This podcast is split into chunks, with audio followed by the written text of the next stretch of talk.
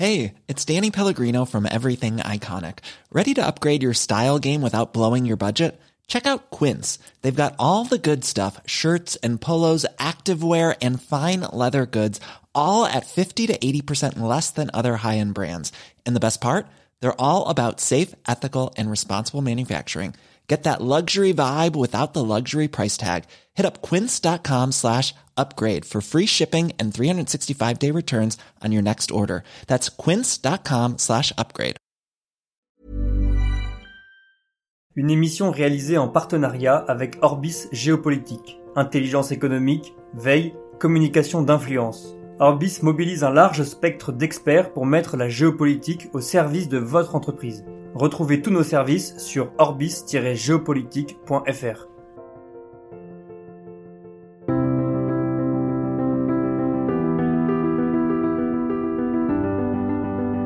Bienvenue pour une nouvelle émission de Conflit, la dernière de cette saison.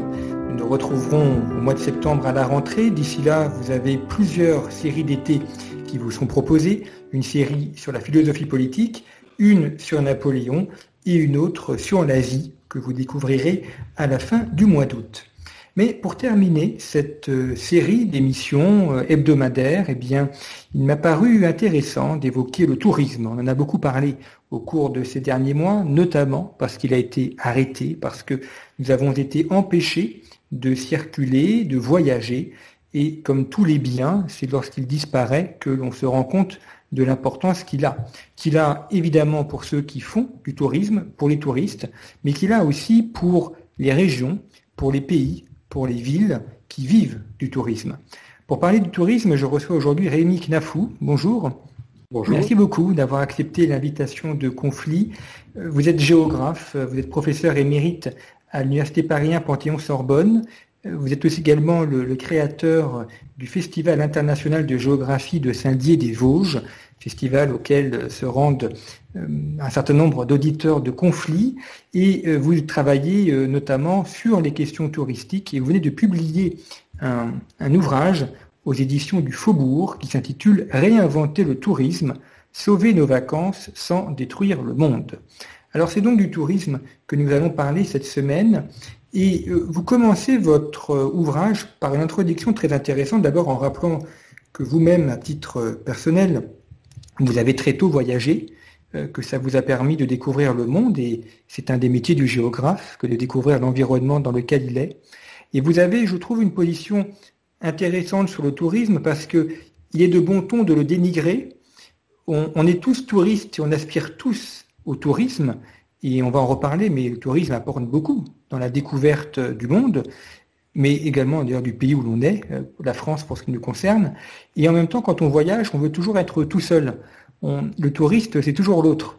Et il y a ce paradoxe où l'on veut, où on est touriste, mais tout en refusant de l'être. Il y a une sorte de contradiction interne qui fait que le tourisme n'est jamais bien accepté, y compris par celui qui le pratique, alors que nous sommes nombreux à aimer voyager en France, en Europe ou ailleurs dans le monde. D'où vient, d'après vous, cette contradiction interne au tourisme qui fait qu'on a un rapport assez ambivalent à cette activité humaine? Ah, C'est une euh, intéressante et difficile question finalement, parce que euh, nous allons vers des lieux qui semblent intéressants, attractifs, parce que nous en avons déjà une information avant d'y aller. Il y a notre curiosité sollicitée, donc nous y allons et si nous parvenons à y aller, c'est parce que tout un système s'est mis en place. Il y a des transports, il y a de l'accueil, euh, il y a de l'hébergement et ainsi de suite. Donc, euh, pour que nous puissions aller vers les lieux touristiques, euh, il faut qu'un système soit en place. Et c'est ce qui explique finalement que nous ne pouvons aller vers ces lieux que si d'autres sont déjà allés avant nous. Et c'est finalement ce qui est, depuis les débuts de l'histoire du tourisme, difficile à accepter par la moyenne des touristes. Quand on n'a pas réfléchi à la nécessité que nous ne pourrions pas être dans un lieu touristique si d'autres n'y étaient pas allés avant et si tout un système ne s'était pas mis en place, eh bien, on est confronté à ça, d'autant plus que le système touristique marchand à l'heure actuelle euh, flatte notre ego non pas de touristes, mais de voyageurs. On nous fait croire que nous sommes des voyageurs comme si nous allions découvrir un lieu en lui-même, alors que nous le découvrons pour nous-mêmes, mais le lieu, il est déjà fréquenté de longue date par euh, toute une cohorte de, de générations de touristes. Et ce qui est amusant, si j'ose dire, c'est que dès les débuts du tourisme, les premiers touristes déjà considéraient souvent qu'ils auraient préféré avoir l'exclusivité du lieu et ne pas avoir à le partager avec les autres. Donc c'est une manière aussi, on peut l'interpréter comme ça, une manière de, mépriser à bon compte les autres. Euh, parce que quand je dis à bon compte, c'est que finalement le touriste c'est un anonyme, on ne le connaît pas, on ne fait que le côtoyer, on ne le reverra pas. Donc c'est facile d'exprimer son mépris des autres parce que les autres peuvent, dans votre présence dans le lieu touristique, vous déranger. Et c'est vrai qu'il y a des lieux qui exigent ou qui demanderaient à ce qu'ils soient moins fréquentés. Quand par exemple vous, avez, vous allez dans des lieux d'exception euh, où bon, vous vous sentez bien, euh, il ne faut pas grand-chose pour que cet équilibre soit dérangé. Quand vous voulez prendre une photographie d'un lieu, il y a toujours quelqu'un qui passe dans votre champ, etc. Bon, voilà, le, touriste, l'autre touriste, votre congénère touriste, euh, il est là parce que vous-même vous y êtes, mais euh, vous considérez que peut-être vous y seriez mieux s'il n'y était pas. Mais en même temps, ça n'est pas possible, c'est une illusion. Et c'est ça ce, que nous vend aussi le système touristique. Finalement, c'est cette illusion de pouvoir aller dans des lieux qui ne seraient dédiés qu'à nous, alors qu'ils sont ouverts au monde entier et que précisément il y a une proportion croissante de la population mondiale qui, à juste titre, le plus souvent, veut s'y rendre que certains lieux donc soient effectivement soumis à, une saturation qui est d'ailleurs extrêmement variable selon les types de lieux. Je me souviens à titre anecdotique, mais ça dit les choses, que je me suis retrouvé il y a quelques années dans un monastère roman euh, en, Espagne, euh, qui est sous un abri sous une falaise. C'était un lieu admirable, un cloître avec des, des sculptures du XIe siècle, je crois. Je discutais avec un, collègue et ami euh, géographe, spécialiste du tourisme, et nous parlions de saturation des lieux, parce que on ne parlait pas encore de surtourisme à l'époque, on parlait de saturation. Et à ce moment-là, dans cet espace très particulier, très privilégié, est arrivée une troisième personne, et j'ai fait remarquer à mon interlocuteur qu'une troisième personne suffisait à gâcher en quelque sorte la poésie du lieu. Et voilà, donc euh, il y a des lieux qui sont gâchés peut-être par une troisième personne et d'autres qui sont gâchés par la cent millième personne. Tout dépend de l'échelle du lieu et de l'échelle que nous lui accordons. Ce qu'il y a de, nouveau dans le tourisme, ce qui, a permis le tourisme au cours des 50 dernières années, c'est notamment l'évolution euh, matérielle. L'avion, par exemple, le, coût du billet d'avion qui a très fortement baissé, la possibilité d'avoir des hôtels euh, également dans des lieux dit touristique euh, au bord de la plage ou à la montagne. Et puis, euh, c'est également le fait que le, temps de travail a diminué. Donc, euh, toute une population ouvrière, classe moyenne, qui pendant longtemps n'avait pas accès parce qu'elle n'avait pas la, possibilité d'avoir des vacances, par ce qu'on appelle la civilisation du loisir, a pu aussi y accéder. Donc, il y a également dans le tourisme une sorte de, de promesse d'émancipation ou de permettre à tout un chacun de faire ce qui était autrefois réservé à l'aristocrate anglais au XVIIIe siècle et de voyager euh, à Paris, en Grèce euh, ou à Rome et donc de, découvrir des lieux qui étaient autrefois réservés à des personnes très restreintes. Absolument, c'est la nostalgie que cultivent nos élites depuis le début du tourisme et qu'elles continuent à cultiver aujourd'hui. C'est la nostalgie de le regret de devoir partager des lieux qui sont effectivement souvent intéressants, admirables, euh, etc., avec d'autres. Et, c'est ce qu'on appelle aujourd'hui le tourisme de masse, qui est une expression qui sert à fustiger effectivement cette masse qui envahit les lieux et trop souvent euh, aux yeux de certains, mais le tourisme de masse, ça n'est qu'une étiquette euh, pour qualifier ce qu'on appelait il n'y a pas si longtemps le tourisme populaire. C'est la même chose, c'est le tourisme des grands nombres. Or, nous sommes dans un, dans un monde à l'heure actuelle où il n'y a plus que des grands nombres partout. C'est la loi d'une planète qui est peuplée de plus de 8 milliards d'habitants, avec une propension croissante de, pays qui, jusqu'à une date récente, n'accédaient que peu au tourisme, à développer des pratiques touristiques. Pour, vous donner, je ne vais pas vous accabler de, chiffres, mais en 1995, il y avait 4 millions et demi de Chinois qui sortaient des frontières. Et en 2019, juste avant la, pandémie, il y en avait 150 millions. Donc, euh, on est dans un changement d'échelle. la Chine en tête, qui est désormais le premier pays d'émetteurs de touristes. L'Inde suit, le, Brésil. Donc, tous ces pays qui, jusqu'à une date récente, n'accédaient que peu au tourisme, et en tout cas peu au tourisme international, sont sur le marché maintenant.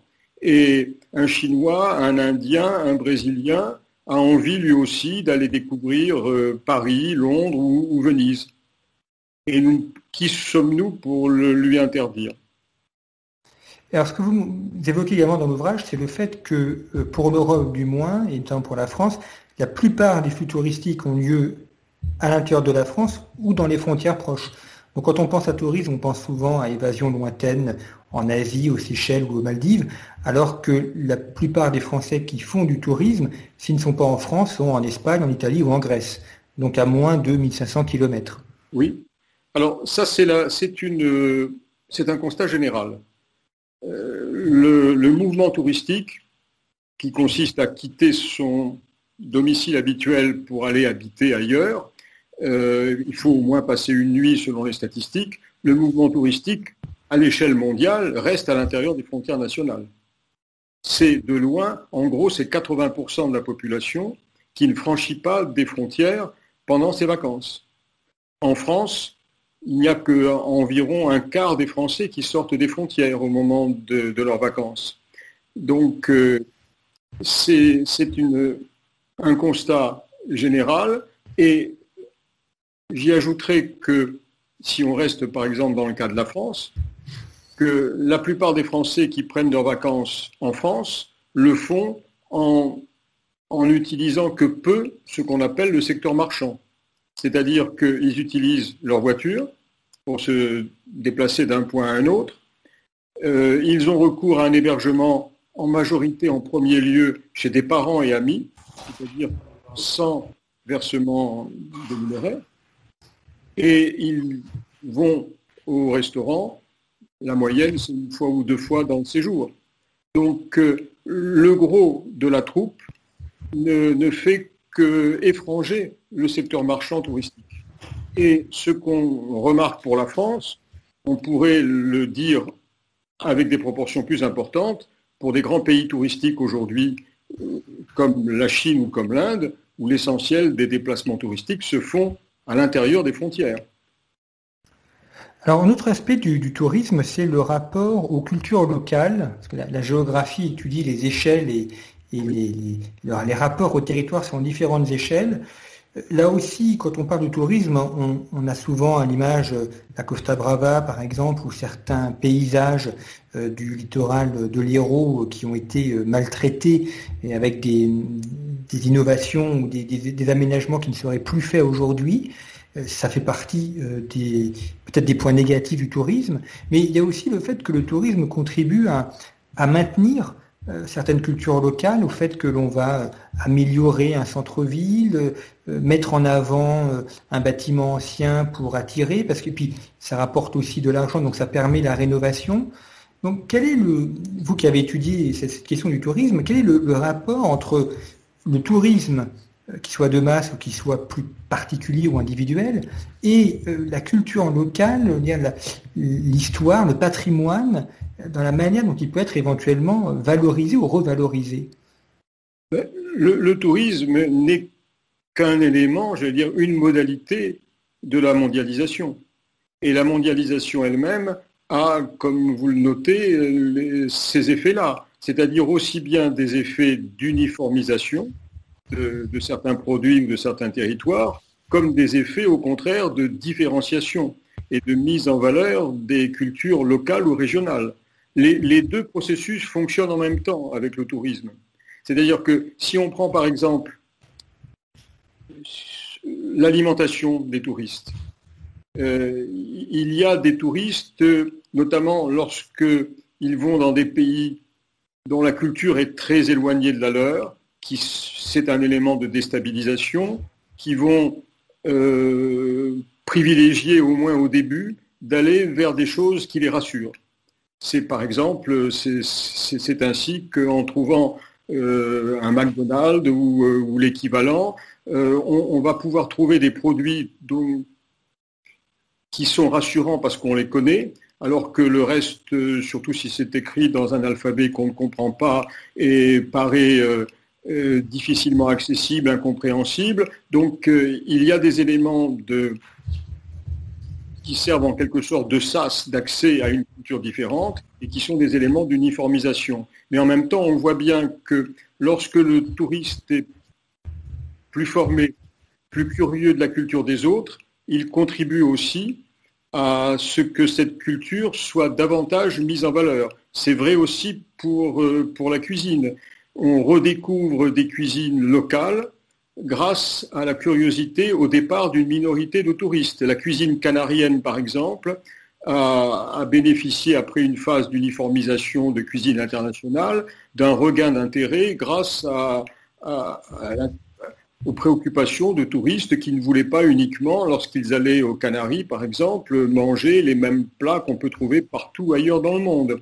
Euh, donc, le tourisme c'est bien d'ailleurs ce que j'essaye de montrer, ne, génère pas des processus euh, univoques, mais au contraire, il y a une grande variété de situations. Nous avons aussi bien des processus d'uniformisation que des processus de, différenciation. Si on prend le cas des Canaries, par exemple, ou des Baléares aussi, aujourd'hui, ça reste dans l'image des personnes comme les lieux touristiques par excellence des années 1960-1970. Pourtant, ça continue à attirer du monde. Et euh, c'est aussi une source euh, financière pour des endroits qui étaient assez pauvres et qui avaient assez peu de richesse. Euh, comment font les, pays justement par rapport à cette ambivalence touristique entre le trop et en même temps le, lien à, l'activité économique et du fait qu'elles ne peuvent pas s'en séparer?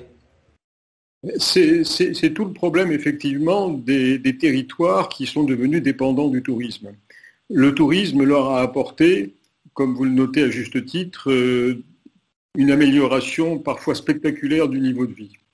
Donc une augmentation de la richesse, pas que ça, parce qu'il y a aussi évidemment des, effets négatifs. Euh, l'afflux de, de population enfin quand je dis négatif, ça peut être perçu par certains comme négatif, mais par exemple, aussi bien aux Canaries qu'aux Baléares, euh, il n'y avait pas suffisamment de main-d'œuvre pour servir dans les, hébergements touristiques ou dans les, dans les restaurants. Donc il a fallu faire venir de la main-d'œuvre, une partie euh, légale, une partie illégale. Euh, là, comme ailleurs, a occasionné des problèmes de société. Donc on, voit bien que dès que le tourisme réussit quelque part, il n'est pas partageur, il s'empare du territoire. Et, là, il faut beaucoup de vertu de la part des dirigeants de ces territoires, de ces destinations, pour arriver à piloter euh, de manière raisonnée euh, la croissance. L'exemple des Baléares est intéressant parce que euh, ça fait déjà quelques années, tout en ayant augmenté très sensiblement les capacités d'accueil et de fréquentation, que le gouvernement baléare s'est aperçu qu'il était confronté à une sorte de loi des rendements décroissants de l'activité touristique. C'est-à-dire que le, nombre de touristes augmentait, mais pas le revenu. Et que c'était lié à la fois à une baisse de pouvoir d'achat des touristes que les Baléares arrivaient à toucher majoritairement, mais, aussi au fait qu'une partie de l'hébergement touristique, une partie des lits touristiques devenait obsolète, n'était pas suffisamment modernisée pour pouvoir continuer à accueillir. Et donc, euh, ils se sont lancés dans une voie nouvelle, avant même la, pandémie du, Covid, qui consistait à, diminuer le nombre des, la capacité, la capacité d'accueil du territoire, euh, tout en ne cherchant pas à faire baisser le nombre des gens qui y viennent. L'objectif étant de mieux utiliser le parc existant et de monter en gamme de façon à maximiser le revenu touristique. C'est ce qu'ils sont en train d'essayer, enfin c'est ce qu'ils essayent de faire d'ailleurs, c'est une stratégie qui s'étend sur plus de 20 ans, où ils réussissent à, la fois à avoir un tourisme très populaire euh, sur les côtes et un tourisme beaucoup plus sélectionnés par l'argent dans l'intérieur, puisque paradoxalement, les, les, gens qui ont des moyens importants au Baléares vont plutôt dans l'intérieur, où il y a de très belles fincas qui sont rénovées luxueusement et qui sont proposées à des prix que ne pourraient évidemment pas payer les touristes du, bord de mer.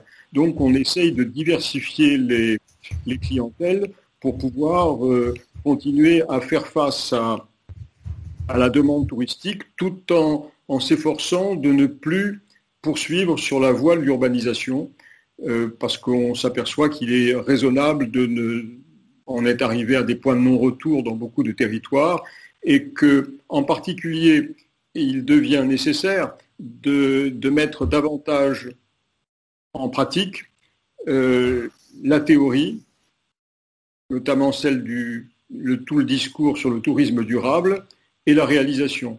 Or, c'est là que le bas blesse, parce qu'on nous vend sans arrêt l'argument du tourisme durable, mais c'est du discours pour l'essentiel. La mise en œuvre euh, fait défaut. Et là aussi, euh, à titre anecdotique, je me souviens qu'en 1989, j'avais participé à la première conférence mondiale sur la relation entre tourisme et développement durable. Et ça se passait aux Canaries. Et que le président du gouvernement canarien nous avait dit à quel point ça lui paraissait important de, miser sur le tourisme durable. Euh, six ans plus tard, c'est toujours aux Canaries, à Lanzarote, qu'il euh, y a eu la première conférence mondiale du tourisme durable qui a produit un document qui est toujours un document de référence, qui est la charte du tourisme durable, 1995. Mais parallèlement à toutes ces conférences mondiales et à tous ces beaux discours, les Canaries ont continué à ont poursuivi leur urbanisation du littoral comme si rien ne s'était passé. Donc on a d'un côté le discours qui sert à légitimer euh, le marketing touristique, et puis de l'autre côté, on a la mise en œuvre qui euh, n'est pas très influencée par le discours, et c'est ce qu'on peut regretter euh, dans bien des cas. 1989, c'était il, y a 31 ans, donc comme quoi ce, cette notion de durable n'est pas nouvelle, et on, l'a trouvé déjà, mais ce que vous montrez là, c'est aussi, vous, vous évoquez le, cas de Venise, c'est que euh, à Venise, ils ont aussi voulu réduire le nombre de touristes, or c'est une source de revenus. Donc si tout le monde est d'accord pour dire qu'il faut moins de touristes, si ça signifie moins de revenus, évidemment, la population qui en vit euh, ne sera peut-être pas d'accord dans les conséquences. Et, et, vous montrez très bien comment les, les, décideurs politiques, les maires notamment, qui sont souvent au premier plan, sont pris dans cette ambivalence entre d'un côté euh, tourisme durable et, et, réduire le tourisme de masse, et de l'autre, étant élus euh, par leurs habitants, de voir aussi euh, maintenir une activité qui apporte richesse et développement à la région. Alors effectivement, Venise, de ce point de vue, est, un exemple excellent, même caricatural. C'est un exemple qui est présenté souvent dans les médias, enfin en particulier télévision et radio, euh, de façon euh, tout à fait déformée, euh, avec des contre-vérités évidentes. encore il y, a, il y, a, peu de temps, je voyais un reportage où l'on parlait du de masse qui détruit Venise. Ce qui, ce qui me paraît un non-sens absolu, parce que c'est oublier ce que c'est que Venise et comment les choses fonctionnent. Venise, c'est un patrimoine fabuleux, unique au monde, qui est le résultat d'un système marchand qui a été mis au point à la fin du Moyen Âge et qui a fonctionné euh, jusqu'à la fin du XVIIIe siècle, grosso modo. Ce système de contrôle des échanges en Méditerranée, en particulier en Méditerranée orientale, a permis d'amasser des richesses considérables et de créer des palais et toutes les merveilles que l'on trouve à Venise. Euh, mais Venise, c'est par définition, tout le monde le sait, un milieu incommode, euh, très fragile et très coûteux à entretenir. Or, la base économique de Venise a disparu. Il n'y a plus de système marchand qui, euh, qui, qui, fait venir de la richesse. Heureusement qu'à partir du 19e siècle, Venise a trouvé un système, une base économique de substitution qui a été le tourisme, et un tourisme qui n'a fait qu'aller crescendo. Et à l'heure actuelle, c'est l'argent du tourisme qui permet d'entretenir le patrimoine de Venise. Euh, ça n'est pas l'argent de l'État italien, ça n'est pas l'argent des Vénitiens, ce n'est pas les 54 ou 55 000 Vénitiens qui peuvent, à l'heure actuelle, entretenir ce, patrimoine, c'est l'argent du tourisme. Or, la difficulté, même si c'est très humain, c'est lorsqu'on est confronté au fait de vouloir le beurre et l'argent du beurre. Donc, euh, à, l'heure actuelle, à Venise, il y a 12 millions, enfin c'était avant euh, la pandémie, en 2019, en gros 12 millions de touristes, c'est-à-dire de gens qui passent au moins une nuit à, Venise, et 8 millions d'excursionnistes par an. Excursionnistes, ce sont des gens qui viennent à la journée, le plus souvent euh, débarqués par les navires de croisière qui, d'ailleurs, accostent, accostaient euh, sur les quais même de Venise et passé dans le canal de la Giudecca devant la place Saint-Marc. Donc euh, ça faisait en gros 20 millions de, personnes.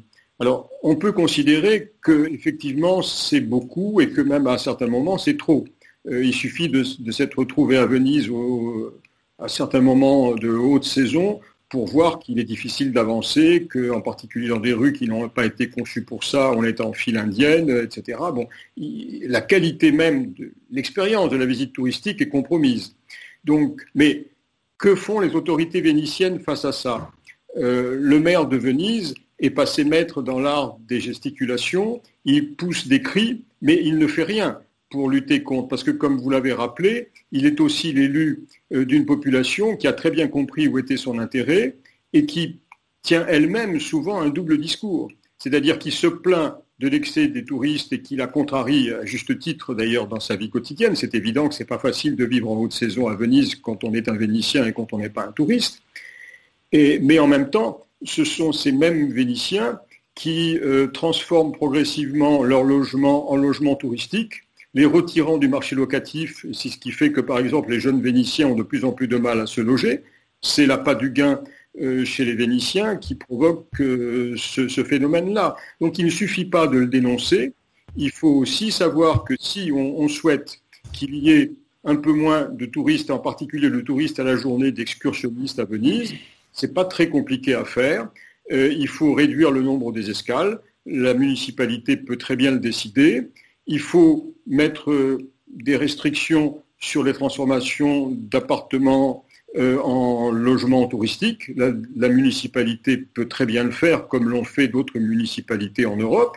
Il suffit de le vouloir. Et, pas simplement de se contenter d'alerter les médias pour dire que le tourisme de masse est en train de tuer Venise, puisque c'est le contraire. C'est grâce au fait qu'il vient autant de monde que Venise tient encore debout. Il y a un cas intéressant à Venise, c'est le carnaval de Venise, euh, que l'on imagine souvent immémoriel et datant de l'époque médiévale, alors que c'est une création de la fin des années 1970. Absolument. une reprise, du moins. Mais... Ça fait partie de la, longue euh, litanie de, ce qu'on a appelé les traditions inventées. Euh, voilà, effectivement, et c'est un produit très médiatisé. Bon, ça vient bien parce que c'est la basse saison, euh, donc ça permet de remplir un peu quelques hébergements à Venise, notamment en période d'aqua alta, euh, parce que Venise souffre aussi de ce problème-là, qui n'est pas directement lié au mouvement touristique. mais ça permet de faire venir des gens euh, avec des moyens financiers importants, parce que ces, séjours de carnaval sont très coûteux. et, là, on a une clientèle internationale, en particulier américaine, qui paye fort cher pour se costumer et apparaître dans des dîners de gala dans des palais vénitiens. Donc ça fait partie des différentes manières de, ramener de l'argent dans le lieu, à la fois pour faire des profits dans une entreprise, mais aussi pour entretenir le patrimoine, indiscutablement.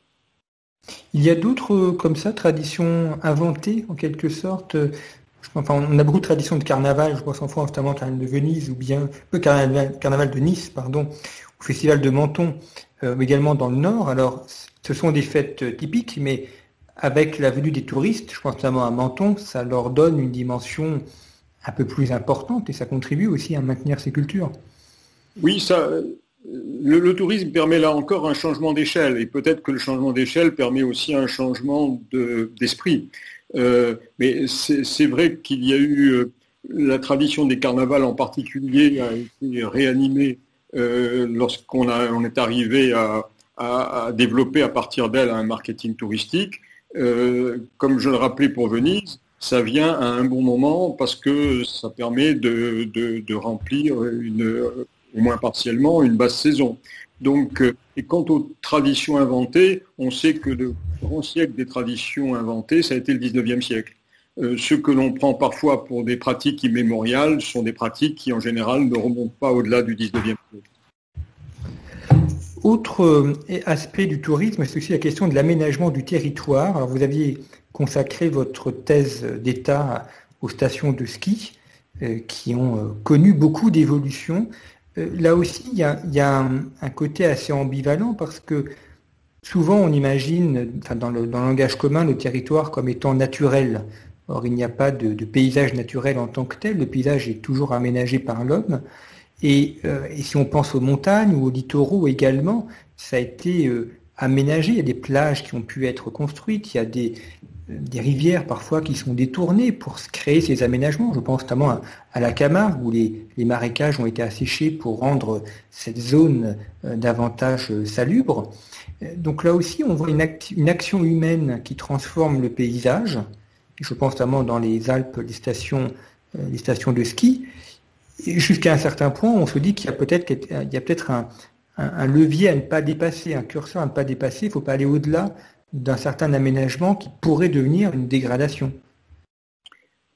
toute, euh, toute action humaine entraîne un effet. Euh, et le tourisme, évidemment, y participe. C'est-à-dire que dès que le tourisme réussit dans un lieu, ben, il le transforme, et souvent de manière irréversible. Alors, euh, vous vous rappeliez l'exemple des, stations de sport d'hiver en France qui euh, se sont développées à partir des, années 60 euh, en altitude, en gros au-delà de 1600 ou 1800 mètres, dans des espaces qui étaient jusqu'alors inhabités en hiver, pour la plupart, en tout cas improductifs. Donc, c'est un des miracles du tourisme que d'arriver à transformer, euh, ce qui est assez exceptionnel d'ailleurs, euh, le plomb en or. Et donc de faire de territoires qui n'avaient pas de valeur, brusquement des territoires qui avaient une grande valeur. Ce qui a permis d'ailleurs des spéculations foncières et immobilières, évidemment, très, très intéressantes pour ceux qui y ont participé. C'est un, des grands mérites du tourisme que d'arriver à faire ça, et il peut le faire quotidiennement un peu partout. Euh, par exemple, à l'heure actuelle, si je prends l'exemple de l'Islande, euh, qui est en train de se rouvrir, elle a rouvert ses frontières dès le 6 avril euh, aux touristes vaccinés et immunisés de, l'espace Schengen et des États-Unis. Euh, L'Islande qui a beaucoup pâti de la, comme beaucoup de destinations, de, la fin du flux touristique, a, eu la chance, en quelque sorte, de voir émerger un nouveau volcan qui plus est à, une trentaine de kilomètres de Reykjavik et de l'aéroport international, et que ce volcan, qui est très médiatisé, euh, dont on suit d'ailleurs l'évolution, il y a une chaîne de télévision euh, islandaise qui permet de le montrer en direct 24 heures sur 24, euh, qui est suivi partout, un peu partout dans le monde, et ben, est à l'origine d'un flux touristique euh, très spécifique, puisqu'il y a des gens qui viennent du fin fond des États-Unis ou de l'Europe, déjà à l'heure actuelle, puisque les autres destinations ne peuvent pas y aller, mais pour aller visiter ce volcan. Donc voilà, le, tourisme est capable de transformer presque du jour au lendemain, en tout cas de manière dans un laps de temps très bref, les territoires improductifs en territoires produisant de la richesse. À partir de là, eh bien, il faut savoir où on met le curseur pour euh, arrêter euh, l'équipement, l'aménagement, l'urbanisation qui accompagne les flux et comment on décide, puisque c'est fait partie des, propositions que, je fais dans le livre dont vous parliez, comment on décide qu'à un certain moment, il est raisonnable euh, de stopper l'urbanisation et de se contenter de mieux utiliser l'espace déjà aménagé. Alors ce que vous évoquez là, c'est aussi le fait qu'il y, a une typologie du tourisme. Il y a notamment du tourisme de patrimoine euh, qui va venir pour des musées ou pour des centres historiques. Et puis il y a du tourisme davantage de paysage, soit pour euh, pratiques sportives, euh, les sports d'hiver par exemple ou la mer, ou bien de randonnée, de, de balade. Et là aussi, vous, vous citez dans votre ouvrage notamment l'exemple de Yellowstone ou Yosemite aux États-Unis, où les Américains ont été parmi les premiers à, sanctuariser des espaces euh, naturels, des espaces végétaux, pour les protéger, pour encadrer le tourisme pour éviter que les touristes aillent n'importe où, pour créer des, sentiers de randonnée.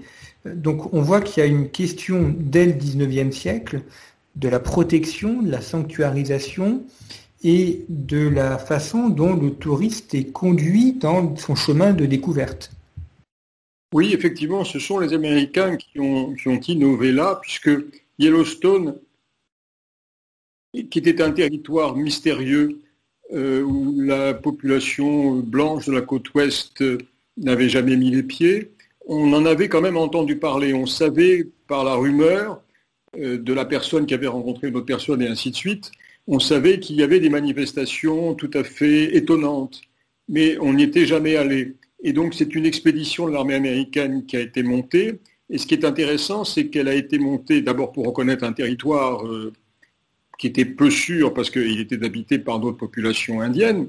Et, on ne savait pas très bien où ce qu'on allait rencontrer et jusqu'où il fallait aller pour pouvoir trouver ce territoire.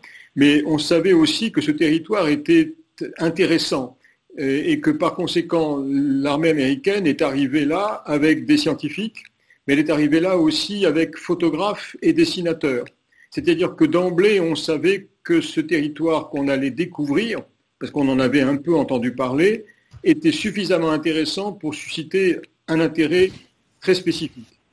Et donc, ce territoire, il a été en même temps découvert, en même temps popularisé, on savait que ça allait attirer du monde, et en même temps sanctuarisé, c'est-à-dire qu'on a en même temps euh, mis sur pied des règles de fréquentation du territoire en question, dès le début. Et c'est le, début du processus de création des parcs nationaux, euh, avec qui sont d'ailleurs des...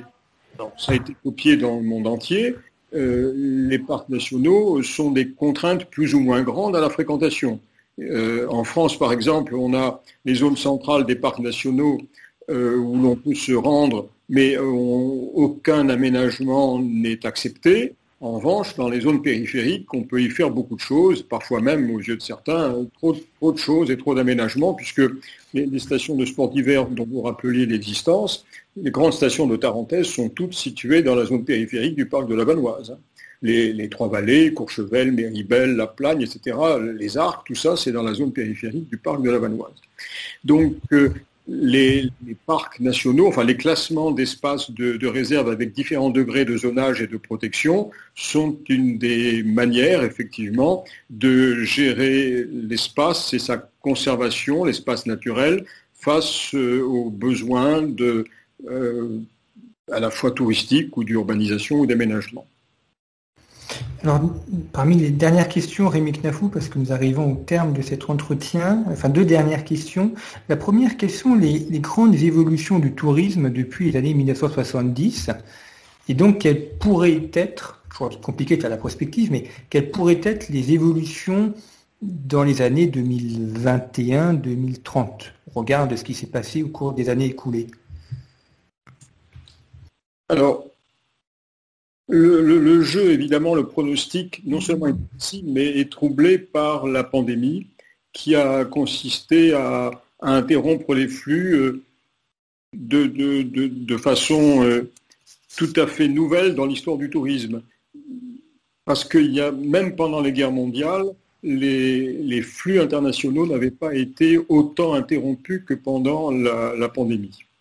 Donc, euh, la, différence simplement, c'est qu'en 2019, euh, il y avait un milliard et demi d'arrivées touristiques internationales, euh, alors qu'en en 1950, il y, en avait 25 millions. Donc on a changé d'échelle et on était face à une croissance exponentielle.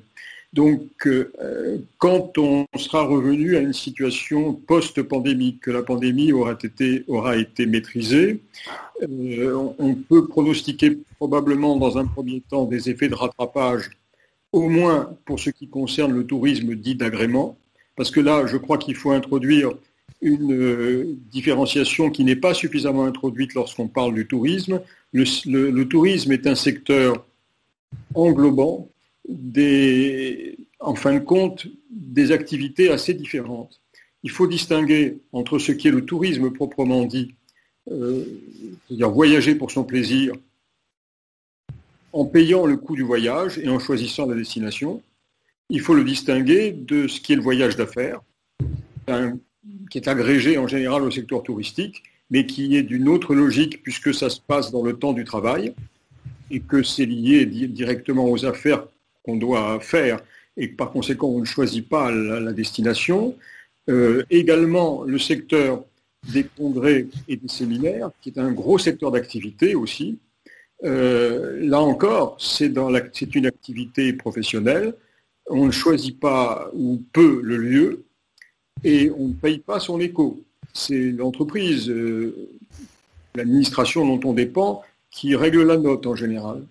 Donc le point commun entre ces trois éléments de ce qu'on appelle tourisme au sens large, c'est que tout ça se passe dans des lieux touristiques. Pour des raisons faciles à comprendre, c'est que quand on veut organiser un méga congrès, par exemple, il faut trouver des lieux qui est à la fois un centre de conférence qui puisse accueillir 5, 6 ou 10 000 personnes, et puis des capacités d'hébergement en rapport. Et donc là, on ne les trouve que dans des lieux touristiques, c'est-à-dire soit des métropoles touristiques, soit des très grandes stations touristiques qui se sont dotées d'un palais des congrès, enfin qui ont les capacités, notamment en basse saison, d'accueillir tout ce monde-là. Donc c'est parce que euh, ces flux qui ne sont pas proprement touristiques se déroulent dans des lieux touristiques qu'on les a agrégés au secteur touristique. Mais les dynamiques ne sont pas les mêmes. Et le rattrapage dont je fais le pronostic, c'est pour le tourisme d'agrément. Le voyage d'affaires, ben, il va reprendre parce que les affaires existent toujours, mais il, il reprendra avec les limites que nous avons connues avec le succès du télétravail. C'est-à-dire que les entreprises ont compris qu'elles pouvaient gérer autrement le monde du travail et qu'elles pouvaient aussi faire des économies dans ce domaine-là. Elles ne manqueront pas de continuer à le faire, euh, je pense, dans les mois qui viennent ou même peut-être les années qui viennent, en limitant les, déplacements liés au voyage d'affaires. Quant aux congrès et, séminaires, même chose. On, a continué dans le monde scientifique à développer des échanges, mais par visioconférence. Ça ne veut pas dire qu'il n'y aura plus de grands congrès, il y en aura, on peut l'espérer pour certaines destinations qui en vivent, type Paris. Paris pâtit énormément de la baisse des voyages d'affaires et des, congrès, puisque c'est ce qui faisait une grande partie de, son volume dit touristique. Donc on peut penser que ce domaine-là ne va pas repartir autant que le tourisme d'agrément. Alors au-delà, pour finir de répondre à, votre question, ce n'est pas un pronostic, c'est un souhait davantage. Euh, c'est partir de l'analyse que les les populations plus jeunes, les générations plus jeunes, celles qui vont avoir à vivre longtemps sur une planète peuplée de 9 ou 10 milliards d'habitants, celles qui, qui vont avoir à vivre plus longtemps sur une planète confrontée au réchauffement climatique, je pense que cette, euh, cette jeune génération-là est en train de comprendre, si elle ne l'a pas déjà compris, quels sont les enjeux et quelles sont les implications dans le domaine du tourisme aussi puisque c'est la même chose que pour le réchauffement climatique. Les, efforts que l'on consent à l'heure actuelle en faveur du réchauffement climatique ne consistent pas à espérer une baisse de la température moyenne de la Terre, mais à freiner l'augmentation. Pour le tourisme, c'est la même chose. On ne va pas espérer une baisse du mouvement touristique, mais au contraire, je pense qu'il faut simplement espérer une baisse de l'augmentation du mouvement touristique, euh, ce qui n'est pas la même chose. Et, peut-être l'adoption aussi, ça j'y crois beaucoup, puisque je, fais des propositions en faveur d'un tourisme réflexif, c'est-à-dire d'un tourisme qui puisse permettre de développer aussi bien chez les responsables de destinations touristiques, les responsables des, des États, des régions en termes de tourisme, mais aussi des touristes eux-mêmes, développer une réflexion sur sa manière de pratiquer le tourisme et sur les bonnes manières de le faire et sur les enjeux que cela représente pour l'avenir de la planète. Je pense que c'est dans ce compartiment-là qu'il faut espérer placer un peu de confiance pour qu'il y ait des, des comportements qui soient plus réalistes que ceux de la génération à laquelle j'appartiens et de la suivante, et qui sont des générations, eu égard au voyage, qui ont probablement pris de mauvaises habitudes de développer trop de, voyages sans, sans suffisamment penser aux conséquences. Et puis, euh, vous évoquez le télétravail, mais On peut aussi voyager par les films, par le cinéma, enfin, reportages sont aussi une manière de découvrir. Alors évidemment, ça n'a rien à voir avec le fait d'aller sur place, bien, sûr. Mais ça peut être aussi, pourquoi pas, peut-être euh, quand on voit certains parcs d'attractions, on recrée euh, des, des, monuments antiques et on peut s'immerger dans ces monuments avec des casques. Enfin, peut-être que ce genre de choses va aussi se développer et permettra de, découvrir certains lieux sans avoir à, trop s'éloigner de chez soi. Enfin, ça commence parfois à se développer. On verra si euh, l'avenir le, donne, même si euh, évidemment cela n'enlève rien au charme d'être directement sur place et de découvrir les lieux. D'ailleurs, c'est un petit peu le propre de la géographie aussi.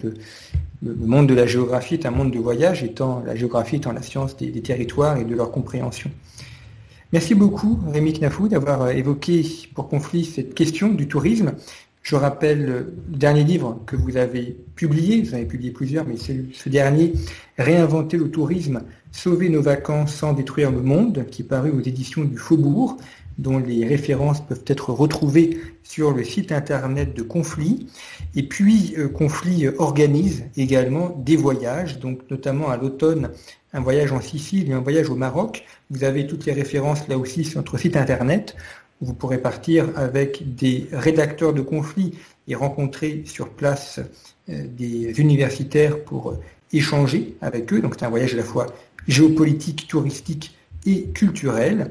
Et puis sur notre site internet, vous pouvez également retrouver nos numéros actuellement en kiosque, notre numéro dont le dossier est consacré au terrorisme et notre numéro spécial qui est consacré à la géopolitique de la santé. Merci beaucoup pour votre fidélité à nos émissions. Je vous laisse désormais en compagnie de nos séries d'été et je vous retrouve au mois de septembre pour une nouvelle saison de nos podcasts.